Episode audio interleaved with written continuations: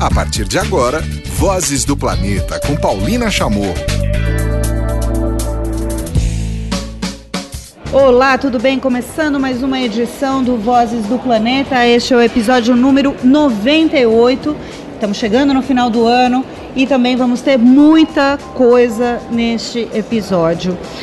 Vocês vão ouvir uma entrevista sobre o Sustainable Brands, um grande evento que rolou em São Paulo, a Rádio Vozes apoiou e a gente vai saber o que, que as empresas estão pensando para redesenhar a vida melhor. Esta é a segunda etapa de uma trilogia sobre a vida melhor proposta pela plataforma Sustainable Brands, que reúne principalmente iniciativas e empresas que estão olhando para os propósitos, que estão olhando para um futuro que já chegou com sustentabilidade. Então vocês vão ouvir uma entrevista com o Álvaro Almeida e também com a Coen, que é a criadora dessa plataforma Sustainable Brands, que rola em várias outras cidades do mundo. Então vocês vão começar ouvindo essa entrevista. Logo na sequência, vocês vão ouvir um papo que eu tive com Alejandro Golan. Ele é o diretor de marketing da marca National Geographic para as Américas. E vocês vão acompanhar então sobre uma história que eu falo muito aqui, até porque eu também sou colaboradora da National Geographic para esse projeto Planeta o Plástico.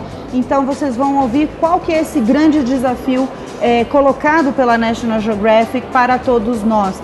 É diminuir o plástico de uso único em um bilhão de unidades, diminuir um bilhão de unidades do ambiente até junho de 2019. O Alejandro, vocês vão ouvir a entrevista em espanhol, mas ele fala devagarzinho e para vocês é, se engajarem também nessa história. Legal? Logo na sequência também, eu estou fazendo essa escalada imensa para você se preparar. A gente vai ter uma participação muito especial. A professora de jornalismo da Casper Libero, Filomena Saleme, minha querida Filó, ela tá lá na COP na Polônia com alunos que estão fazendo a sua primeira cobertura internacional. Então ela trouxe, ela mandou pra gente, pra gente acompanhar o que que é essa essa turma, esses iniciantes no jornalismo estão achando então tanto da reunião sobre clima quanto fazer essa primeira cobertura internacional. E para finalizar então o programa, vocês vão ouvir aí o Cláudio Ângelo no seu Minuto do Clima, também falando da Polônia e trazendo as atualizações dessa primeira semana da reunião do clima. Vamos embora? Então, começando com a entrevista sobre o Sustainable Brands. Começando a nossa cobertura Sustainable Brands 2018, mais uma vez, a Rádio Vozes aqui acompanhando. Minha primeira pergunta é para a Coen. Estamos num momento em que o mundo está passando por muitos desafios, mudanças climáticas, a questão do plástico, né? E Sustainable Brands vem justamente focado em empresas, né? Qual que é o poder das empresas para soluções desses desafios que o mundo enfrenta hoje? Well, the, the company was founded on the belief that brands sit in a unique position in the uh, in the ecosystem, the economic ecosystem, because they influence all parts of the economic ecosystem. A empresa foi fundada justamente para ajudar a desenvolver e a solucionar esses problemas globais, esses problemas mundiais. And over the last 10 years, we have helped companies understand the power that they have to corral the resources to drive change in the system. Mm-hmm. Nos últimos 10 anos, a gente tem visto que as empresas estão acompanhando essas mudanças e tentando trazer uma solução para elas. Mm-hmm. I'm excited now in this moment because we're seeing that companies like Nestle are beginning to put connect the dots of different initiatives that are happening internally and, and put them into one cohesive strategy that enables much more powerful change. Eu estou muito animada com esse Sustainable Brands porque a gente está vendo aqui empresas como a Nespresso que estão conectando os pontos e estão vendo as, o problema e a solução e trazendo uma solução para eles. Quando você criou o Good Life, né, que é uma trilogia, o que exatamente você pretendia? Well, I, I believe that there is a, a, a shift globally in the way that we as, as humans are experiencing life, and that th- we are coming to recognize that the expectations that we have been taught to have about what a good life looks like are, are not um, actually satisfying. And I wanted to do some research globally to validate that work, that, that uh, hypothesis. Mm-hmm. And in fact, we are finding the research supports that, gl- that globally the mainstream consumer is, is no longer satisfied with the ambitions of status and money, and they're seeking to live a different kind of life, but they have bad habits that they need to change, mm-hmm. and companies are, are uh, part of the problem and also now part of the solution. Mm-hmm. And we wanted to explore that and um, and think about how we could bring consumers and brands together to begin to shift the, the global economy. É, eu quis fazer uma pesquisa para analisar a diferença entre a, a, boa vida que as pessoas estão levando hoje, o estado em que elas estão hoje e o que realmente elas estão vivendo.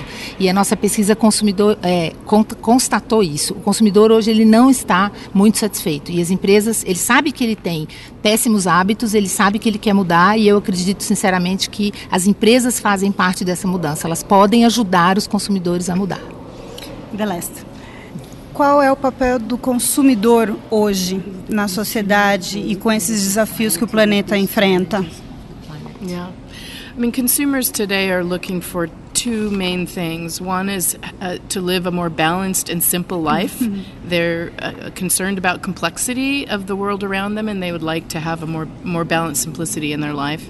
And second, they're also interested in deeper connections to their family, to their community, and to the environment. Mm-hmm. And those two aspirations create a landscape for a lot of interesting innovation um, for, and for, for dialogue between companies and consumers uh, about how to, to change the dynamic of our economy. Uh, nós compreendemos que está havendo essa grande mudança e o que o consumidor está buscando hoje são principalmente duas coisas: um equilíbrio entre a sua vida pessoal, a sua vida profissional, o que, que ele vive, e conexões, mais conexões profundas com a sua família e com o meio ambiente. E o Sustainable Brands exerce esse papel de conectar as empresas produtoras com os seus consumidores com essa proposta de mudança. Thank you. Thank you so much.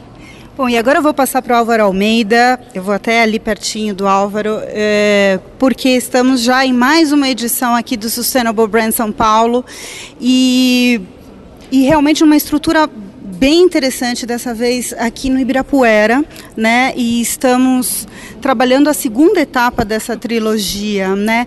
O que, que você poderia dizer do que, que a gente aprendeu da primeira etapa, né?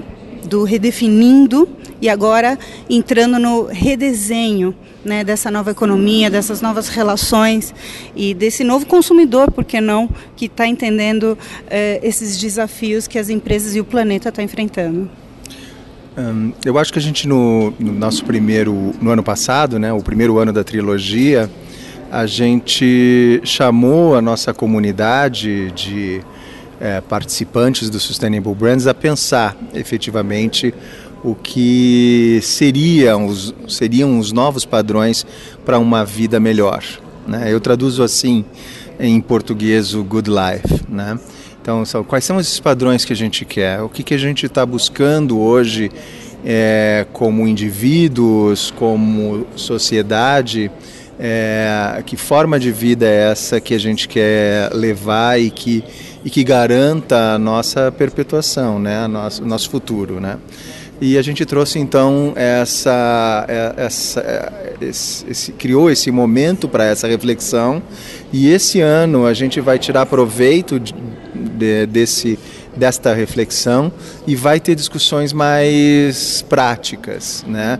A gente está trazendo agora é, exemplos de, uh, de, de, pequenas, pequenos protótipos, pequenas utilizações, pequenas aplicações, na verdade, e, e, e vamos discutir com, uh, dialogar com o nosso, com, com nossa, a nossa audiência para entender é, e enriquecer esse, uh, esses exemplos, né, esses aprendizados.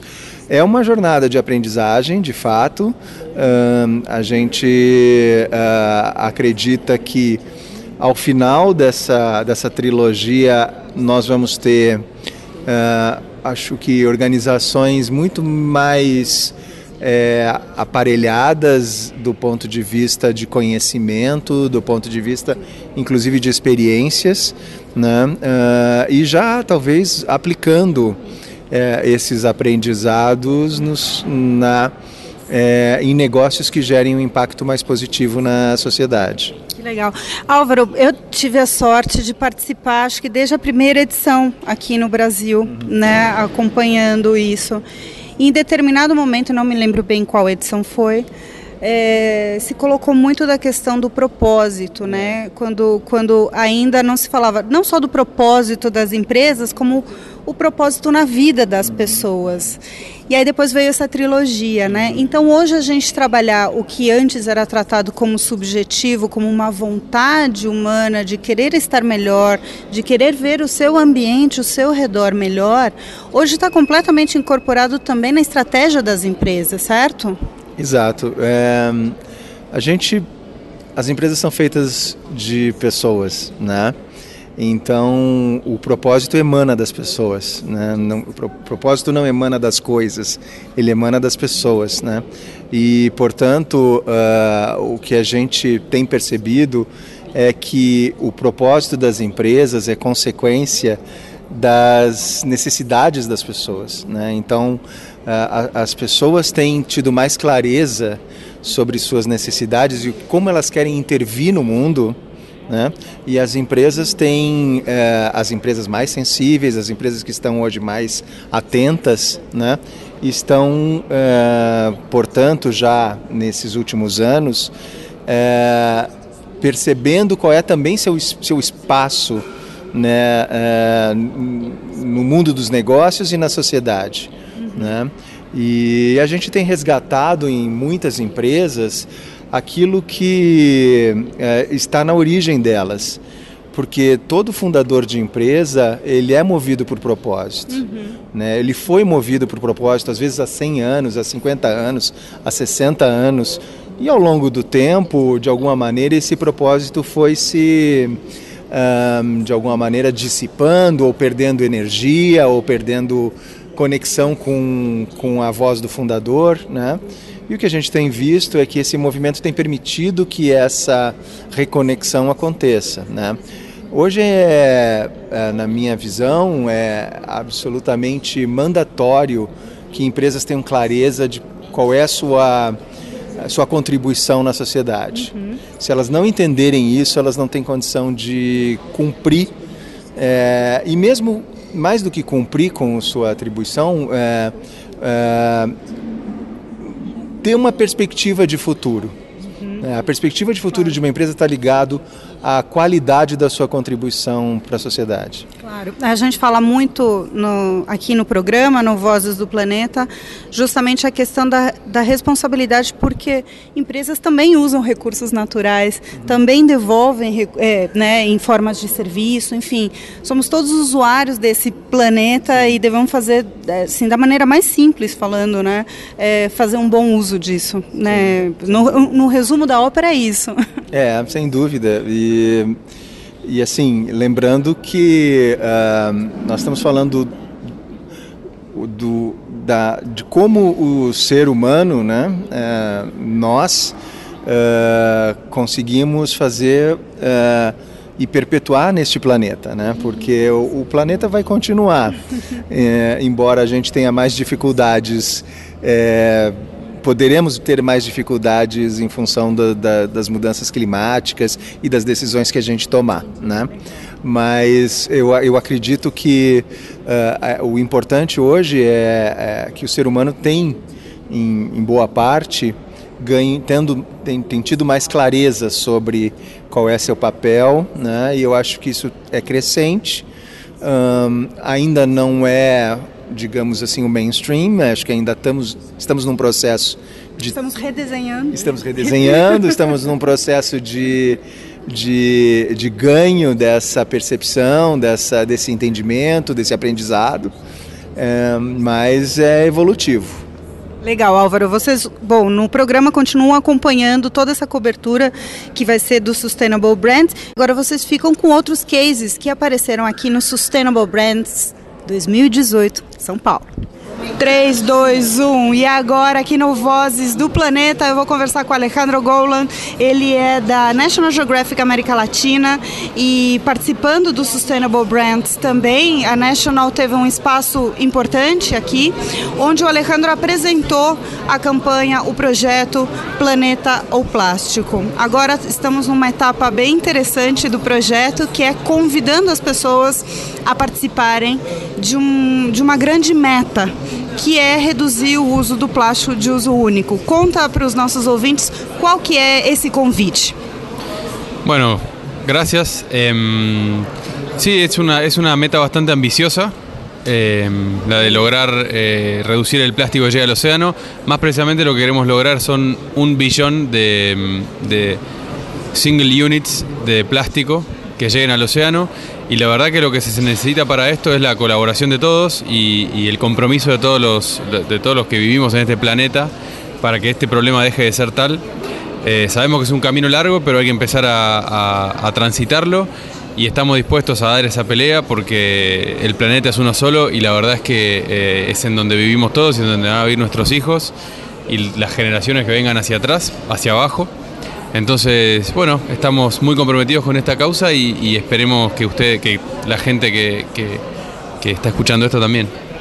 É até o ano que vem, até junho do ano que vem, eliminar então um milhão, né, fazer esse convite para que as pessoas digam não ao plástico. Como é que elas podem participar? Vai ter um site, tem, tem, tem um lugar que está contando inclusive isso, né? Hoy hay un site que, básicamente es nationalgeographic.com slash plastic pledge, pero en breve ese site va a estar en portugués y en español, estamos traduciéndolo. Eh, ahí la idea es que la gente entra y vea la cantidad de plásticos que se usan por día y la cantidad de plásticos que ellos puede, se comprometen a eliminar eh, y el site automáticamente hace el cálculo de cuánto, si se comprometen a eliminar X cantidad de plástico por día, cómo se traduce eso en un año. Entonces la idea es que, que ahí se entienda el trabajo en comunidad que se está haciendo para, este, para intentar eh, eliminar el uso de plásticos y la gente sienta parte de un movimiento grande y, así podamos hacerlo. Última pergunta. Essa história começou em junho desse ano pela marca National Geographic entender o tamanho do problema que o plástico está causando para nós, para o planeta. É, qual que é a massa National Geographic mobilizada para este projeto? Não, perdão, não entendi. Qual, qual, que é o volume, qual que é o envolvimento de todos os segmentos da National Geographic nesse projeto? Es, nuestro compromiso es total. Eh, es una, una, alineación global nuestra que es una prioridad número uno para la marca. Eh, y estamos alineados atrás de eso y estamos usando todas nuestras plataformas, eh, ya sea la revista, el canal, cualquiera de los canales y nuestras plataformas sociales que tienen un reach muy grande en, en esta causa. Estamos 100% comprometidos. 400 milhões apenas no mundo todo. Muito obrigada, Alejandro. Obrigado, tchau. Muito bem, agora tem aquele momento que eu falei para vocês no início do programa, deste episódio número 98 do Vozes do Planeta. Vamos ouvir então Filomena Saleme, jornalista, também professora na Casper Libero, que está acompanhando alunos na COP 24 lá na Polônia, fazendo a sua primeira cobertura internacional. Eles vão trazer um pouco dessas percepções dessa primeira semana. Alunos de jornalismo e rádio e TV da Faculdade Casper Libero participam da cobertura da COP24, a Conferência do Clima da ONU, em Katowice, na Polônia. Eles aprendem na prática a apurar e produzir reportagens e ainda a importância de trabalhar a pauta meio ambiente. Vamos ouvir agora a impressão destes alunos sobre este aprendizado em loco. Beatriz Boiadian, Pedro Garcia, Beatriz Melo, Daniela Boiadian, Heloísa Youssef, Bruno Ascenso, Rafaela Bonilha, Alice Gouveia e Luiz Demétrio. É, estar cobrindo a COP24 é uma experiência muito gratificante porque é a prova mais concreta do que é fazer jornalismo. Eu acho que a conferência é um antro de aprendizado para minha formação como jornalista. É, cobrir esse universo de sustentabilidade e meio ambiente mostra que esses assuntos são interligados com política, economia e não é só um nicho de mercado como a gente costuma pensar, né? É muito bom para a gente refletir tudo isso. É muito bom porque você acaba criando conexões com pessoas que você não encontraria antes, conhece pessoas de todos os países e conhece fontes realmente muito importantes que você não conversaria em qualquer outro momento. É, estar cobrindo a COP24 é uma experiência muito gratificante porque é a prova mais concreta do que é fazer jornalismo. É muito incrível poder estar aqui e estar junto dos líderes mundiais e discutindo questões ambientais que vão ser cruciais para o futuro da humanidade e de todo o meio ambiente. Então, a partir daqui vão sair resoluções que vão impactar a vida de todo mundo no planeta e é muito bacana poder ter essa oportunidade de estar aqui no meio vivenciando isso, tendo contato com essas pessoas, trocando cartão, entrevistando elas. Bem, eu estou muito feliz de cobrir a COP24 e é uma experiência muito nova para mim. E eu que sou do primeiro ano também estou aprendendo muita coisa com os meus parceiros, com os meus amigos. E é isso. É uma experiência muito grande estar aqui. É, curricularmente falando e também profissionalmente, porque você ganha contatos e você tem o um WhatsApp de pessoas que você jamais teria, ainda mais estando no segundo ano de faculdade, como é o meu caso. Então é muito. Você está muito perto das grandes coisas, dos grandes líderes e é surreal, assim, está sendo muito positivo. Como estudante de rádio e TV, eu acho que vivenciar esses bastidores, entre aspas, do que acontece aqui é completamente diferente do que a gente vê na televisão mesmo, porque na televisão a gente assiste e fala, nossa, isso, isso, isso, só que tem muito mais por trás. E poder vivenciar isso é simplesmente maravilhoso. É uma experiência incrível e é se sentir parte de uma coisa muito grande no mundo, falando sobre meio ambiente, as coisas que vão afetar a gente no futuro. Então, eu acho que é muito importante a gente participar desse momento, porque não é só do Brasil que a gente está falando, a gente está falando do mundo. Eu acho que é poder aplicar tudo que eu tanto aprendi, tudo que eu tive tempo de fazer com calma e fazer funcionar, conversar com as fontes, correr, conseguir mandar esse material para o Brasil e informar as pessoas que estão lá. É extremamente importante trazer essas informações para o conhecimento do público geral. Os alunos participam do projeto inédito da Faculdade Casper Libero, que pelo quarto ano realiza uma cobertura jornalística da Conferência da ONU de Mudanças Climáticas. E agora sim, atualizações uh, das negociações dessa primeira semana, das primeiras talvez vergonhas uh, que o Brasil esteja passando por conta, enfim, de muitas situações, já que o Cláudio Ângelo comentou aqui no seu Minuto do Clima. Então vamos direto para a Polônia. Cláudio Ângelo, conta o que, que você já viu nestes primeiros dias da COP24. Na Rádio Vozes, Minuto do Clima, com Cláudio Ângelo. Olá, ouvintes do Voz do Planeta. Falo com vocês hoje de Katowice, na Polônia onde acontece a 24ª Conferência das Partes da Convenção do Clima das Nações Unidas, a COP24.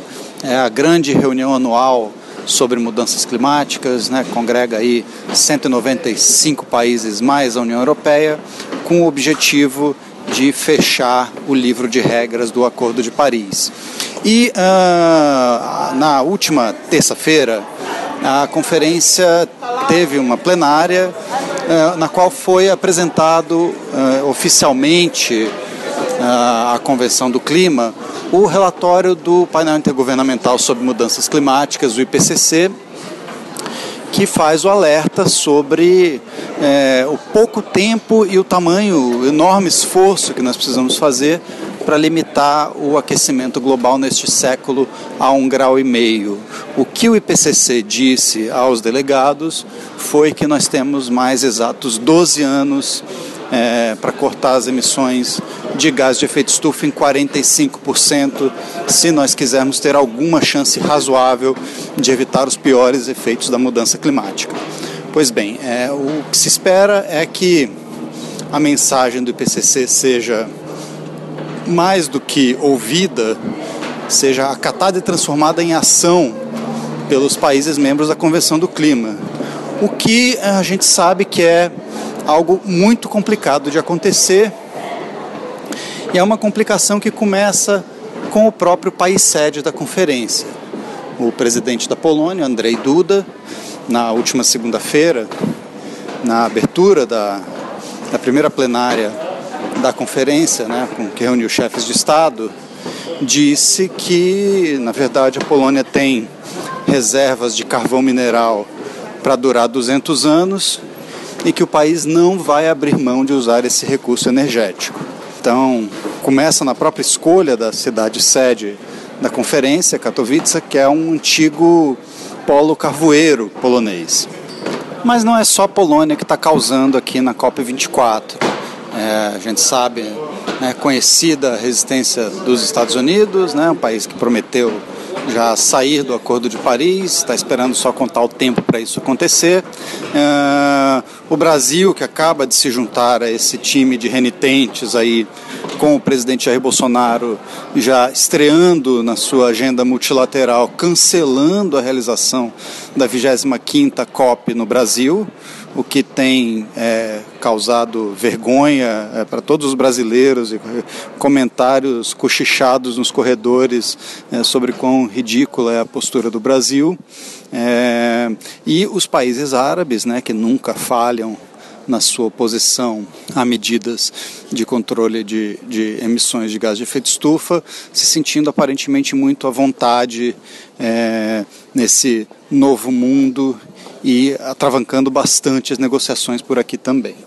Não foi por outra razão que os primeiros prêmios fóssil do dia concedidos aqui na COP24 foram justamente para a Polônia, né, país sede, no primeiro dia, e para o Brasil e a Arábia Saudita é, no, no, segundo dia de entrega do prêmio.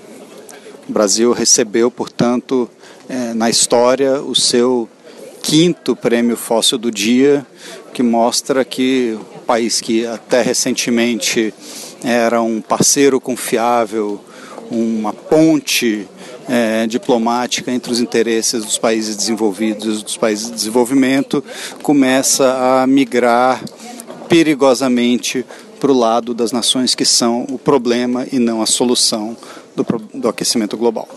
Eu encerro um minuto com uma música que pode ser lida como a antítese do multilateralismo, a antítese da cooperação, a antítese de tudo que se discute nas conferências do clima.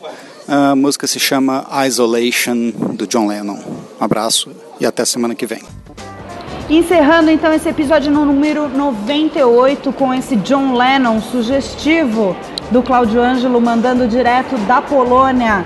Semana que vem tem um próximo episódio chegando no final do ano. A gente volta a se falar. Tchau!